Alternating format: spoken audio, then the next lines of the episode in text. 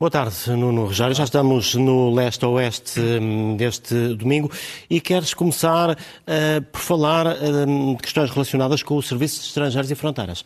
Quer, uh, quer porque se trata de uma entidade que, numa altura de grande instabilidade internacional, de grande pressão demográfica, de grandes problemas de identificação das pessoas nas fronteiras, de possibilidade de redes criminosas que falsificam documentos, etc., e também da necessidade de proteger direitos fundamentais em relação às pessoas que pedem asilo, é importante que o CEF eh, seja uma entidade estabilizada, tranquilizada. E como sabes, o CEF foi eh, extinto por diploma em 2021, mas ainda existe porque estamos perante um período de transição que só acaba em 2023. E o grande problema é que em 2023 nós vamos ter que, impecavelmente, de uma forma correta, transferir competências do CEF que são competências diversas. Não te esqueças que o CEF, como podemos mostrar aqui nesta, nesta imagem, é ao mesmo tempo uma uh, polícia de fronteiras, enfim, que protege e, e, guarda fronteiras, é ao mesmo tempo uma polícia de investigação criminal, uh, no que toca, por exemplo, à inquirição de documentos, à perícia sobre esses documentos, à estratégia de combate a redes internacionais, por exemplo, de tráfico de seres humanos, etc. É um órgão de segurança uh, que não podemos, não podemos ignorar é uma entidade de concessão de asilo e para a concessão de asilo entram em, em consideração muitas, muitas considerações eh, que não são só considerações policiais. É uma entidade importante na cooperação internacional e também é uma entidade importante, às vezes isso não é salientado, na prevenção, na informação, no diagnóstico e análise. Quer dizer, se um governo precisa de saber o que é que se vai passar em relação às correntes migratórias ou em relação às redes internacionais de tráfico, recorre em geral ao CEF e ao seu banco de dados. Essas competências vão para onde? As competências propriamente policiais e de segurança vão essencialmente para a PSP para a GNR.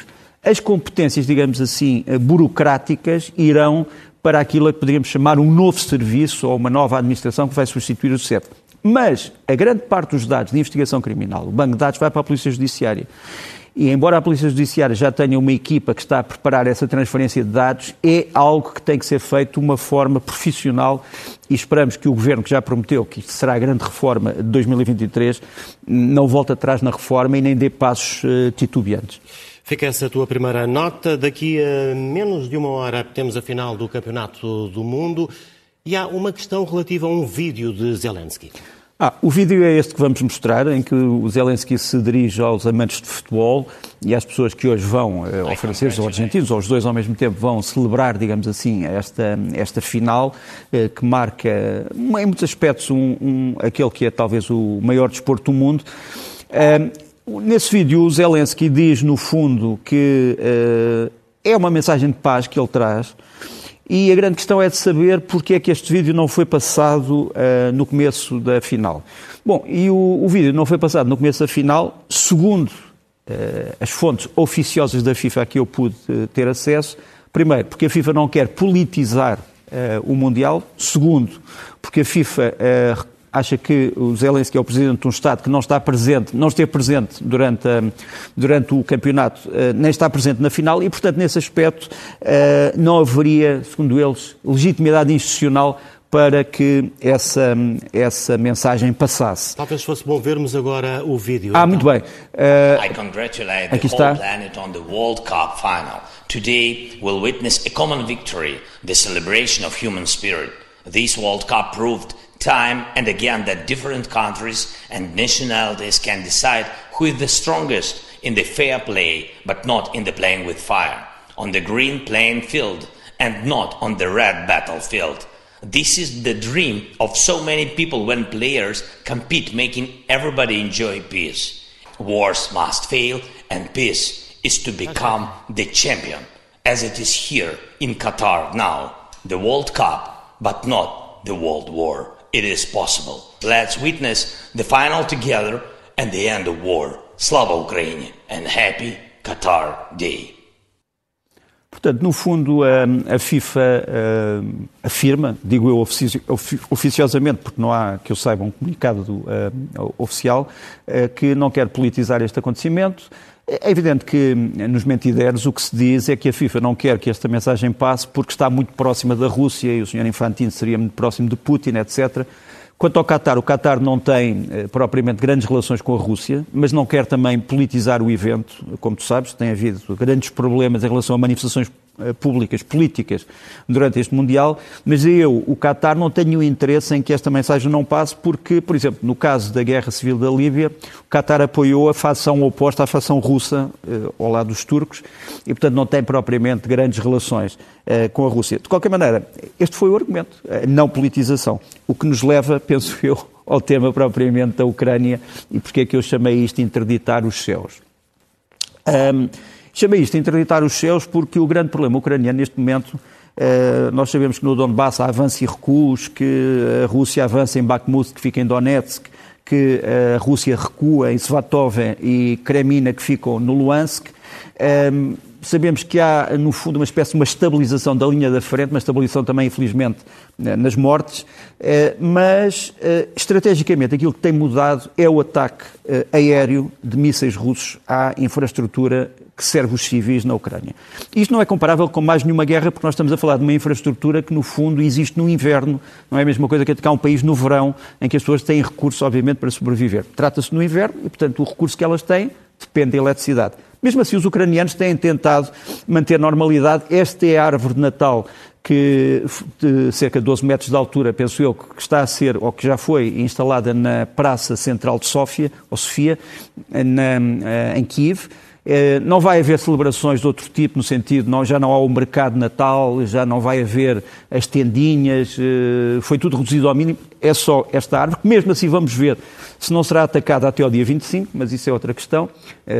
O Natal russo, como tu sabes, o Natal ortodoxo não é no dia 25 e há muitos ortodoxos na Ucrânia, da Igreja uh, Ucraniana Ortodoxa, mas a árvore vai estar lá esta semana.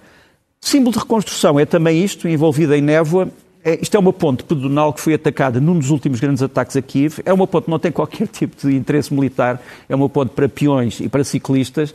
Foi destruída, foi reconstruída e isto é um bocadinho o sinal daquilo que os uh, ucranianos querem fazer, ou seja, reconstruir todos os dias, preciso, até acabarem os mísseis russos. Saber se isso é possível ou não, se é uma utopia, é outra questão. Nos traz o sistema um, que vamos mostrar aqui, porque é o sistema que os uh, ucranianos precisam. Eles acham que já está integrado ou vai estar integrado nas Forças Armadas Ucranianas. O sistema de defesa aérea é o sistema SAM-PT.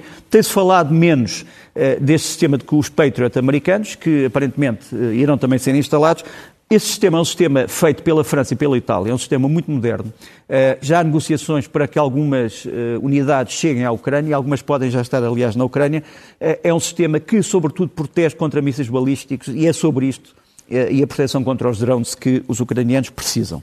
Gostava também de, de, acabar este tema da Ucrânia, que vai ter um, um grande desenvolvimento na terça-feira no programa Guerra Fria, na, na SIC, Gostava de acabar com este homem, o Gareth Jones. O Gareth Jones, para quem não saiba, é um jornalista eh, nasceu no país de Gales, que foi o primeiro a denunciar aquilo a que se chamou depois a Grande Fome. Eh, no fundo, foi uma, uma tentativa de destruir várias zonas da Rússia pelo Stalin eh, e também da Ucrânia, através da destruição de colheitas e através da destruição do sistema de propriedade na altura existente. Os ucranianos chamam isto Holodomor, dizem que foi um genocídio. Vários parlamentos eh, europeus e vários Estados europeus, esta semana, e também o Papa, eh, declararam que realmente o Holodomor foi um genocídio, não apenas um crime contra a humanidade, mas um genocídio. Isto é uma placa que foi, ehm, que foi, no fundo, feita em honra do Gareth Jones, este humilde jornalista que nos anos 30 falou pela primeira vez nisto, e esta placa está em Barry, no país de Gales, e, e celebra o seu espírito até, um, até à, à, eternidade, até que haja mundo humano. Deixa-me só acabar, só para te dizer que uh, nós sabemos que amanhã o Presidente Putin vai à Bielorrússia, todas as pessoas dizem que é o início de uma nova fase da guerra em que ele vai tentar convencer os bielorrussos a serem mais ativos na chamada Operação Especial, mas uh, na terça-feira, no Guerra Fria, trataremos mais disso. E hoje queres também falar eh, de Wagner, não do compositor, mas do batalhão. Do batalhão que aparentemente se inspira no compositor, que, coitado, não tem, não tem nada, nada nenhuma culpa disto, uh, embora muitos vejam no Wagner uma música demasiado próxima da guerra, mas isso é uma, era uma discussão uh, que nos leva a outros sítios. A Wagner é um grupo eh, de militares profissionais considerados mercenários pelos ucranianos e por vários países do mundo e que está não só na Rússia, mas também eh, na África, na Ásia. No fundo, ajuda a que eles dizem ser os, os, os interesses nacionais russos. Têm estado muito ativos na Ucrânia em ações que muitos consideram próximas de crimes de guerra. Esta, esta, esta, esta empresa Wagner anunciou chamado Yevgeny Prigozhin, já falámos aqui dele várias vezes, e, e, é uma espécie de segundo exército russo, quer dizer, não é reconhecido legalmente, mas tem as suas próprias armas, tem os seus próprios instrumentos. Se pudéssemos voltar atrás, só porque uh, eu precisava de explicar quem são as pessoas que aparecem naquela, naquela imagem. Eles têm, inclusivamente, uma força aérea. Estes são os dois últimos militares da Força Aérea do Wagner que foram mortos na Ucrânia uh, num avião Su-24. Eh, e que são celebrados agora pelo Wagner como heróis nacionais desta empresa. E a imagem que íamos mostrar a seguir tem a ver com atividades do Wagner, não propriamente na Rússia, mas este vídeo, que é um vídeo do atentado a um dos principais uh, membros da Wagner uh, em Bangui, República Centro-Africana, tão bem conhecida pelos portugueses, que terá recebido esta uh, encomenda armadilhada que veio do Togo. ela vem de uma pessoa que assina com um nome que é fictício, é um homem que, que aparentemente seria hispânico. Uh, quem, é, quem é que foi a vítima? A vítima foi um homem chamado Dimitri Siti, que nos vai aparecer aqui. Ele é o chefe da chamada Casa da Rússia. Casa da Rússia é uma instituição uh, que se intitula Instituição Cultural, mas ele é considerado como o verdadeiro chefe da Wagner uh, na República Centro-Africana e também o chefe de uma empresa chamada Lobai Investment, que é uma empresa de minérios. Ele aparece-nos aqui, é aquele uh, jovem de cabelo comprido aqui uh, em uniforme militar e abaixo em uniforme civil. Uh, é um homem bem conhecido da comunidade internacional na República Centro-Africana. Ele era conhecido como tradutor e teve sempre uma presença muito exuberante em todas as conversações entre as delegações russas. Por exemplo, aqui temos o, o, o anterior chefe da Wagner uh, na República Centro-Africana, temos um, um, oficial paraquedista ucraniano que ofereceu os seus serviços, uh, ucraniano não, russo, que ofereceu os seus serviços à República Centro-Africana e um, a Wagner já acusou os Estados, os Estados, Unidos e a França, dizendo que foi a França que enviou esta armadilha. Ele ficou extremamente eh, danificado, portanto está, esteve em perigo de vida. E a França vê-se agora acusada pelo, pela Rússia de ter preparado este atentado e que isto é uma espécie de um sinal de uma guerra secreta contra a Wagner. Enfim, um, várias vidas da Wagner e também uh, várias mortes. Isto dá-nos uma boa passagem para seguirmos para a África e para aquilo a que chamas os labirintos africanos. É verdade, e começava por um facto menos notado um, dos últimos dias, que foi a cimeira entre os Estados Unidos e a África. Uh, nos na última década, a China e a Rússia têm feito cimeiras com países africanos. Os Estados Unidos uh, decidiram seguir este exemplo e continuar uma, uma política de aproximação aos países africanos. É uma política que tem altos e baixos. No fundo, os Estados Unidos querem ter uma política que seja simultaneamente eh, económica, financeira, de ajuda social, mas que não descure os assuntos de defesa. Aqui temos o atual presidente do Egito, um antigo general, o general Sisi, com o Joe Biden, o presidente dos Estados Unidos. Aparece-nos ali o Anthony Blinken, chefe da diplomacia americana, com um ar, digamos assim, menos entusiástico, mais, mais circunspecto. E vamos ver agora aqui um vídeo em que o mesmo Blinken se encontra com o presidente de Moçambique, o presidente Nyusi. Um, ele vai, no fundo, vem celebrar aquilo que ele diz serem as boas relações entre Maputo e uh, Washington. Vamos só ouvir um bocadinho. Bem-vindo ao Departamento de Estado. Gostei muito de colaborar com Moçambique. Uh, e também na sua aventura, na sua, na sua caminhada para o Conselho de Segurança das Nações Unidas. Vamos ser, vamos ser um, muitos parceiros importantes em várias áreas. Depois o Sr. Uh, responde. Isto está-se numa altura em que, infelizmente, em Moçambique não há boas notícias. Ou seja, em Cabo Delgado, que infelizmente durante muito tempo foi, foi uma notícia pelas mais razões, Deram-se uh, essa semana outra vez novos ataques uh, do Daesh, do chamado dito Estado dito Islâmico, num sítio chamado Negoi, em Neguida, em Macomia. Infelizmente, não só uh, as aldeias foram atacadas, os homens do Daesh tiveram tempo para se fotografar e para se filmar triunfalmente nesta aldeia devastada e capturaram muito material militar às forças moçambicanas, como vamos ver em baixo uh, espingardas automáticas à K-47, as Kalashnikov, uh, lança-foguetes RPG-7, munições, uh, carregadores, enfim, todo o tipo de, de panóplia militar. E, portanto, são mais notícias, quer dizer, apesar da presença internacional em Moçambique, ruandesa, da África do Sul, da Zâmbia, da Tanzânia, enfim, do Lesoto, do Botsuana, apesar disso, a guerrilha eh, com contornos de terrorismo do Daesh continua em Moçambique, em Cabo Delgado. Avançamos. O Irão e também a Turquia hum, continuam na ordem do dia. Tino, nós chamamos a isto o Próximo Oriente. É evidente que o Próximo Oriente, ou Médio Oriente, eh, é dominado sobretudo por países árabes, mas há dois atores não árabes que, que são importantíssimos. Primeiro, o Irão um, e o segundo, a Turquia, é deles que vamos falar. Este senhor, uh, Mohamed Khatami, foi presidente do Irão entre 1997 e 2005 e veio uh, da sua reforma dizer uma coisa muito importante. Veio, veio, dizer ao regime iraniano ele não pode ser acusado de ser um agente americano ou um agente sionista. Ele veio dizer ao regime iraniano que tem que perceber o que é que a rua diz, o que é que as manifestações dizem, o que é que as pessoas protegem, diz, protestam dizem, não se deve divorciar delas e deve seguir as razões dos seus protestos. Ou seja, deve, no fundo, acalmar as massas através de uma reforma política vasta que seja simultaneamente uh, ele sugeriu a possibilidade de extinção da polícia de costumes, eh, mas também várias reformas políticas que urgem. No fundo, a mensagem dele é: se continuarem a ignorar o que se passa na rua, vão perder, no fundo, o controle sobre toda a situação. E este alerta é um alerta muito importante, como eu disse, não vem nem de um desordeiro, nem de um agente, entre aspas, sionista, nem de um agente americano. No entanto, as autoridades iranianas continuam a colocar várias pessoas na fila dos condenados à morte este é um homem que é extremamente popular no Irão, Amir Nars Azadani, um jogador de futebol, que estava presente numa das manifestações, num sítio próximo, mas onde ele não esteve, segundo ele dizia ao seu advogado, foram mortos vários polícias e agentes dos serviços secretos internos. Ele acaba por ser acusado de participar nessas mortes. Há uma semi-confissão que aparentemente foi extraída uh, debaixo de tortura e com a promessa de que ele seria libertado ou perdoado se confessasse. A verdade é que não foi libertado e está condenado à morte. Há várias, há várias entidades a, a tentar interceder em seu favor, mas, pelos vistos, aquilo que se passa na rua continua a não, a não impressionar aquilo que se passa no poder.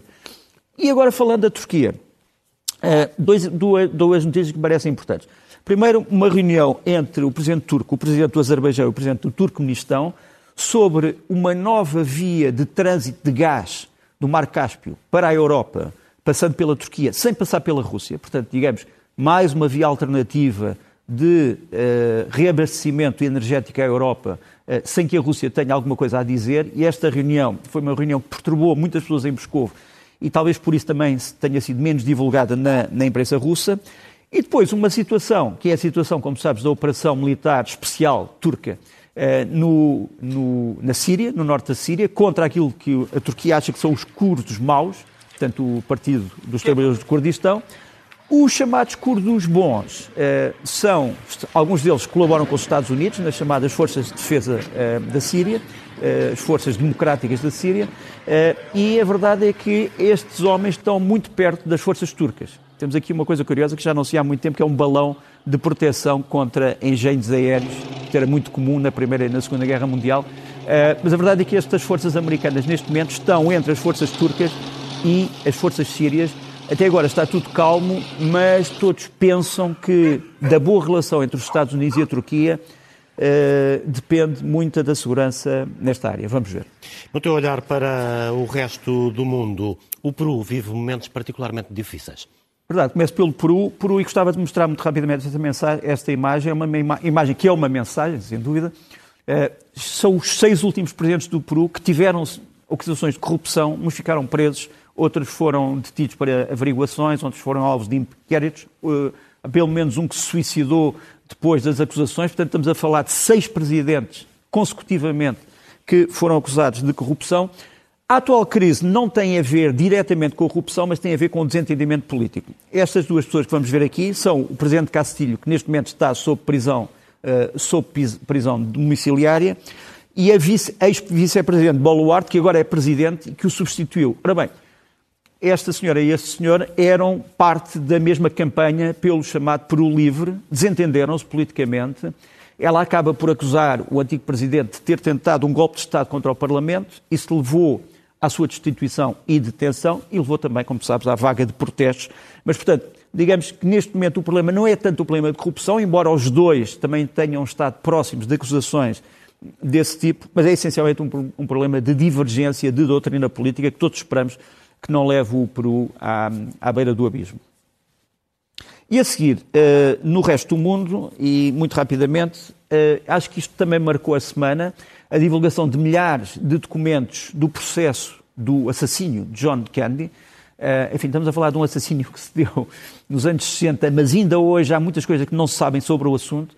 Um, há uma decisão, houve uma decisão de Donald Trump de desclassificar alguns documentos. Há agora uma decisão ainda mais vasta de Joe Biden para desclassificar outros. Nós vamos ver que entre os documentos que são um manancial para historiadores imenso. Encontramos coisas muito interessantes, por exemplo, ali uh, um documento onde se tenta uh, decifrar a assinatura do Lee Oswald, a pessoa que terá morto John Kennedy, uh, para saber se ele tinha ou não pedido um visto de cidadania cubana. Um visto de entrada em Cuba para adquirir cidadania. Depois ali um outro elemento que é sobre uma operação que a CIA desencadeou no México, tendo como alvo um diplomata cubano. Depois dois documentos interessantes em baixo. O último é um documento sobre um agente do KGB, em que se tenta saber quem é que ele é e que se pode estar ligado a este caso. E o outro é um documento, ele próprio ainda classificado em parte, onde se explica porque é que não podem ser desclassificados os documentos. Isto parece um bocado complicado. É assim, dizer, dentro de um documento secreto, que já não é secreto, continua a haver partes que são secretas e que não podem deixar de ser secretas porque Uh, não podemos também saber qual é a explicação, porque a explicação também é secreta. E isto é um labirinto interessante, mas muito interessante esta, esta desclassificação de dezenas de milhares de documentos, ou de milhares de documentos, uh, para efeitos de análise histórica. Esta semana também, voltando ao passado, um crime que se deu há 33 anos, um, o atentado a Lockerbie, a um avião de passageiros civil que caiu sobre a Escócia, como sabes. Eh, os Estados Unidos obtiveram mais um homem que dizem que foi responsável por este ato, terá sido ele que fabricou a bomba, Abu Adjilá Massoud, que já está nos Estados Unidos. Ele foi raptado na Líbia por uma milícia que neste momento é aliada eh, dos americanos, uma milícia de Missurata. Vamos ver o que é que este homem tem a dizer sobre o assunto. Depois, ainda esta semana, eh, no laboratório americano de Livermore, aquela que é uma das grandes descobertas do, do século, do princípio do século, a fusão nuclear, em vez da fissão nuclear. Portanto, enfim, aparentemente os cientistas americanos terão conseguido a fusão nuclear que permitirá obter muito mais energia do que aquela que é aplicada, digamos assim, no processo. Isto seria uma transformação revolucionária porque permitiria energia mais barata e em maior quantidade a todos os países do mundo. Ainda assuntos, três assuntos chineses. O primeiro, uh, outra vez conflitos entre a China e a Índia nos Himalaias, no teto do mundo, aparentemente à, à martelada e à pausada, portanto são, são, são conflitos que não envolvem armas uh, muito tecnológicas. Nós não sabemos bem quando é que estas imagens foram tiradas, têm sido mostradas nas eh, redes hindus, índias, indianas para o, para o Calcutá e Nova Delhi, dizendo que é um combate recente, mas só para te mostrar o que é que se passa no teto do mundo. Eu devido que sejam imagens muito recentes, porque não vemos aqui sinais de neve, eh, mas posso estar, posso estar enganado. Mas, portanto, isto é um exemplo daquilo que se passa eh, nos Himalaias entre a Índia e a China. Eh, em, em, volta de reclamações territoriais, como é óbvio. gostava ainda sobre a China de mostrar este documento. É a primeira vez que os serviços secretos americanos publicam este documento, que é um documento de toda a Armada Chinesa. Portanto, tens aqui para os amantes uh, da identificação uh, de material militar, todos os navios chineses que neste momento navegam, uma das conclusões é que esta armada já é mais numerosa do que a armada americana. Quer dizer, uhum. uh, há muito tempo que se pensava que isso pudesse acontecer, mas neste momento isto já acontece. Está confirmado. Está confirmado. Agora, uma coisa interessante, e, e acabo esta roda ao mundo, é que esta armada pode ser contrariada, no caso de Taiwan, Uh, portanto, Taiwan, como tu sabes, é eh, a República eh, da China, a autoproclamada República da China, que se opõe à República Popular da China, que é um Estado considerado parte uh, de Beijing, um Estado autónomo, mas que é rebelde.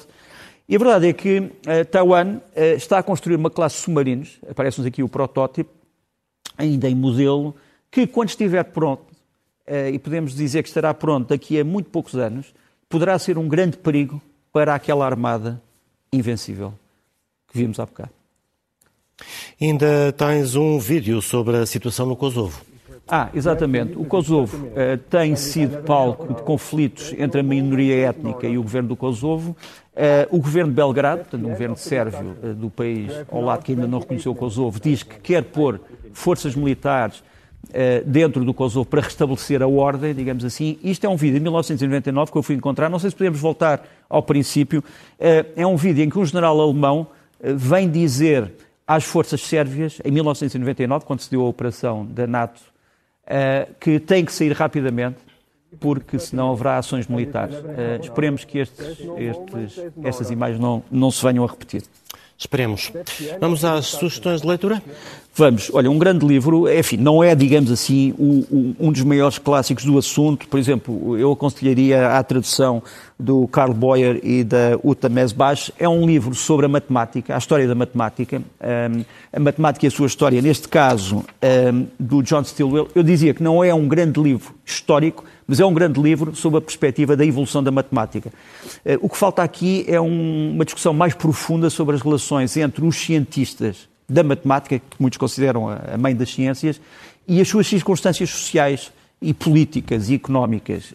Um, portanto, uh, eu acho que só um grande livro de eh, matemática histórica terá que ser feito por um historiador e por um matemático, que é sobretudo por um uh, matemático ilustre, John Stilwell, matemático australiano, mas de qualquer forma é um livro muito interessante que eu acho que devia ser obrigatório nas escolas e que acaba de ser publicado. Ao lado, um, livro que se chama Centro de Tropas de Operações Especiais, de Camilo Monteiro e de Helder Serrão, é a história do CTOE, que é a única unidade do Exército especializada só nesta doutrina e nesta prática das operações especiais. Há outras forças eh, nas três, nos três ramos das Forças Armadas, mas esta é a única que existe desde 1960 só para operações especiais. A maior parte destas operações, obviamente, não, não é conhecida, mas é um livro de leitura eh, interessante e urgente. Depois, Vou passar para a biografia, a autobiografia do Benjamin Netanyahu, chama-se Bibi, ele é outra vez primeiro-ministro de Israel.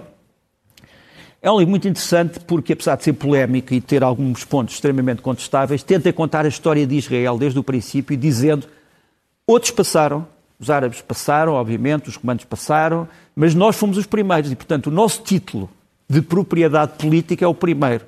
Uh, enfim, é um, um argumento discutível, mas é o argumento que é aqui levantado. E depois, um livro chamado Este, Esse Fado Vaidoso, que é, no fundo, o quê? É uma tentativa uh, de, da Maria de Rosário Pedreira, da Aldina Duarte, de trazer ao conhecimento do público grandes autores portugueses, grandes escritores que escreveram fatos. Quer dizer, começar pelo Fernando Pessoa e por outros. Portanto, não é só um, aquela tradição popular de autores, às vezes quase anónimos ou amadores, mas também de grandes poetas que contribuíram para o fado. Portanto, é um livro muito bonito. Esse fado vaidoso e, e é também com muito gosto que o apresento aqui. Ah, Muitos... o, peço desculpa, o Bibi do, do Benjamin Netanyahu ainda não está traduzido em português, uh, My Story, mas penso que vai ser traduzido dentro de muito pouco tempo. Nesta época do Natal, também muitos filmes em estreia. Queres começar pelo novo de Spielberg? É verdade. Os Fableman, que é, que é no fundo um vai estrear, estreia para a semana em todo o país, um, ehm, portanto, continente e ilhas, eh, é um filme sobre a maravilha do cinema do ponto de vista das crianças. Quer dizer, como é que as crianças descobrem o cinema? E isto é também a história do Spielberg. Quer dizer, como é que ele começou a apaixonar-se pelo ecrã e é um filme imperdível, sinceramente, para quem gosta de cinema e para quem não gosta de cinema, que para quem gosta da história, digamos assim. E, e como eu disse, estreia para a semana e é um novo Spielberg e muito bem feito, como os melhores Spielberg. E a seguir trago-te um filme algo completamente diferente, chama-se Poeta, vem-nos de onde? Vem-nos do Cazaquistão é, é um filme da nova geração de, de, de, cineastas do Cazaquistão, muito bem feito. É uma pessoa que descobre algo sobre o passado que o vai perturbar. É um filme essencialmente político, social, é, também de certa forma aparentemente autobiográfico em relação a algumas pessoas que se deram com o realizador e, e vale sinceramente a pena ser visto e já, já estreou. O poeta, poeta, aliás, é, cinema do Cazaquistão. Filmes, livros e falta a música. Falta. Ia começar, vou trazer três, três, três estilos totalmente diferentes. Ia começar pelo Festival Emergente, que se vai dar no dia 28 e 29, em Lisboa, em dois clubes de Lisboa, o Music Box e o B. Lesa, 28 e 29. E este é um dos grupos que vai passar por ali, que são os Bandua. Os Bandua aliam os cânticos tradicionais da Beira Baixa e a música eletrónica. Vamos ouvir um bocadinho.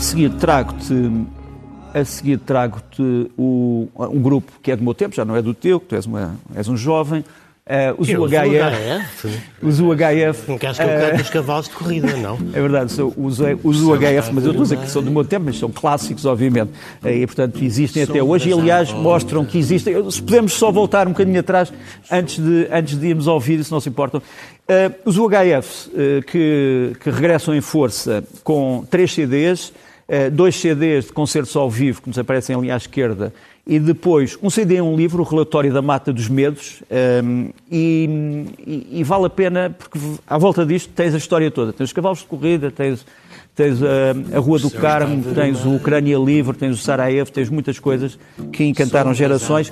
E lançaram agora também uh, um novo single que se chama A Primeira Noite Sem Ti. A casa vazia espera por mim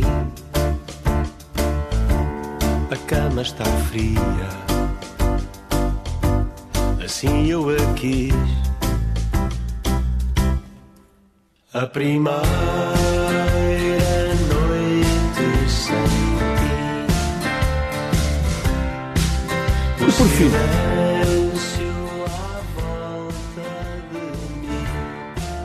E por fim, algo totalmente diferente, este grupo é um trio, chama-se Sul, e tem tal que alguns poderão achar que é impossível, que é o Bernardo Moreira no contrabaixo, Bernardo Couto na guitarra portuguesa e o Luís Figueiredo no piano, e tenta trazer a guitarra portuguesa que nós conhecemos do fado para um ambiente do jazz, e é um grande CD, acaba de ser lançado, podemos ouvir.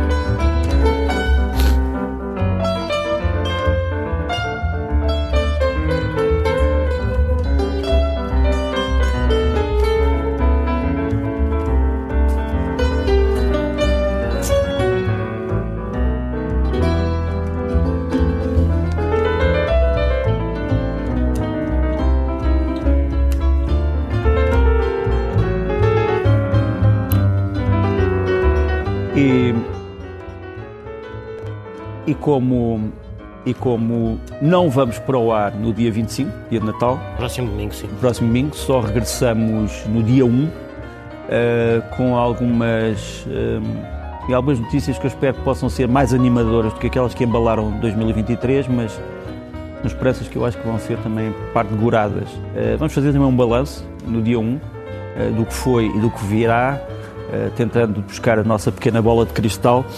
E. Um, científica. E, e, quero aqui a ti, a todos, eh, na SIC e sobretudo aos espectadores, eh, desejar um bom Natal, embora eh, eu e os Zé Milhares continuemos de serviço durante a semana no Guerra Fria na SIC, mas um bom Natal para todos. A mim compete-me agradecer e retribuir. Feliz Natal e uma boa passagem de ano. Muito obrigado. É leste a oeste, o primeiro marcado para dia 1 de janeiro. Obrigado, Nuno. Deus.